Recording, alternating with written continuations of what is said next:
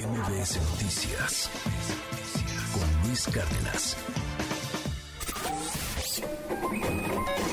Economía y finanzas con Pedro Tello Villagrán.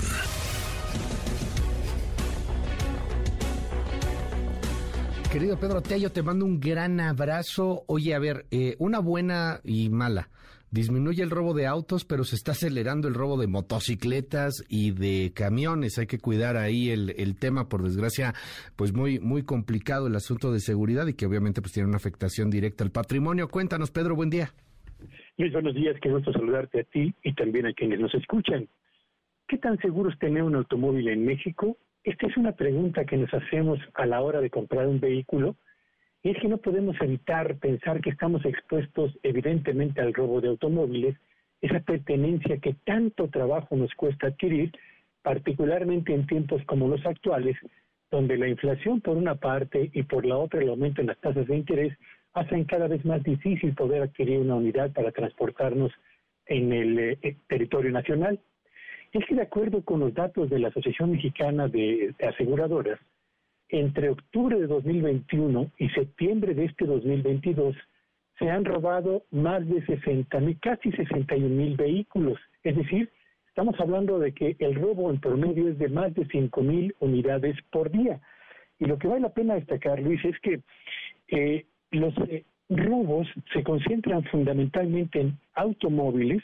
61 de cada 100 vehículos que se roban en México corresponde a automóviles, pero en el caso de las pickups, estas se han incrementado hasta el 18%, hasta representar el 18% del total de los vehículos que se roban en México.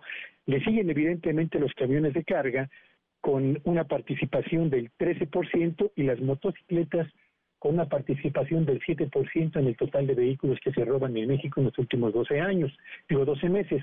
Ahora, vale la pena señalar, Luis, que si bien el robo total de vehículos, pick-ups, automóviles, camiones de carga y motocicletas ha disminuido moderadamente, poco más del 3% en los últimos 12 meses, lo cierto es que en el caso de los camiones de carga, el incremento en el robo se ha eh, incrementado a dos dígitos, reportan un aumento del 15% y lo mismo ocurre con las motocicletas con un aumento del 17% en comparación con el mismo eh, periodo del año previo.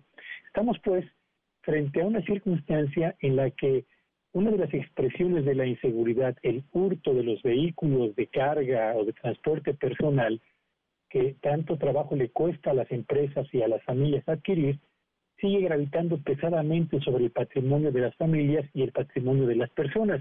Así que, en la medida en la que se vayan ajustando los sistemas de seguridad y seguimiento vía cámaras de eh, este tipo de robo, en esa misma medida iremos viendo cómo paulatinamente desciende este que es evidentemente uno de los problemas potenciales más importantes que enfrentamos cotidianamente. Así que a cuidar el patrimonio que tanto trabajo nos cuesta adquirir y evidentemente hacerlo, uno, por la vía del seguro y dos, por la vía de mantener toda una suerte de recomendaciones para evitar en la medida de lo posible el robo de vehículos o, cuando éste se presente, evitar en la medida de lo posible que se presente con violencia, Luis.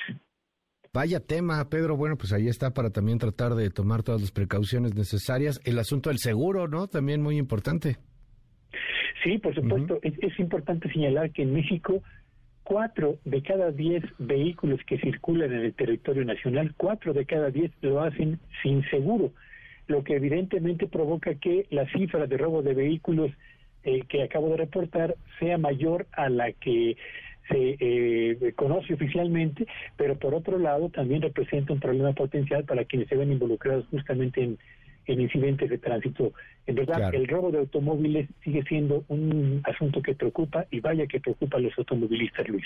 Oye, querido Pedro, veo hoy en el diario El Financiero, no, no quería dejar de aprovechar la oportunidad y preguntarte, porque veo ahí en el diario El Financiero creció la economía a mejor ritmo en agosto. Este dato que, bueno, pues entienden ustedes perfectamente bien los economistas, del índice global de la actividad económica, el famoso IGAE, sorprende con un crecimiento.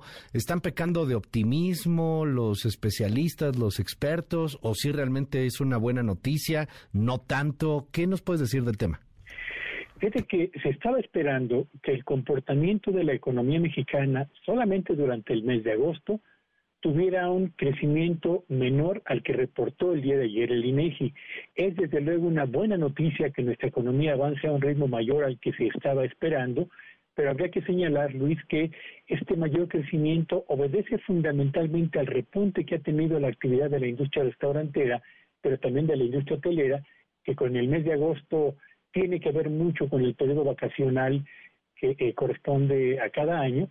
Y también vale la pena no dejar de señalar que en el caso del dato de la producción industrial durante el mes de agosto, esta prácticamente se estancó. Así que estamos frente a un repunte mejor al esperado, sí, pero que obedece eh, fundamentalmente a, un, a una cuestión estacional, las vacaciones de agosto, más que un fortalecimiento paulatino de la actividad económica nacional. Gracias, querido Pedro. Te mando un abrazo y te seguimos en tus redes. ¿Cuáles son? Sígueme en Twitter en arroba Petello Villagrán y que este sea un buen día para todos. MBS Noticias con Luis Cárdenas.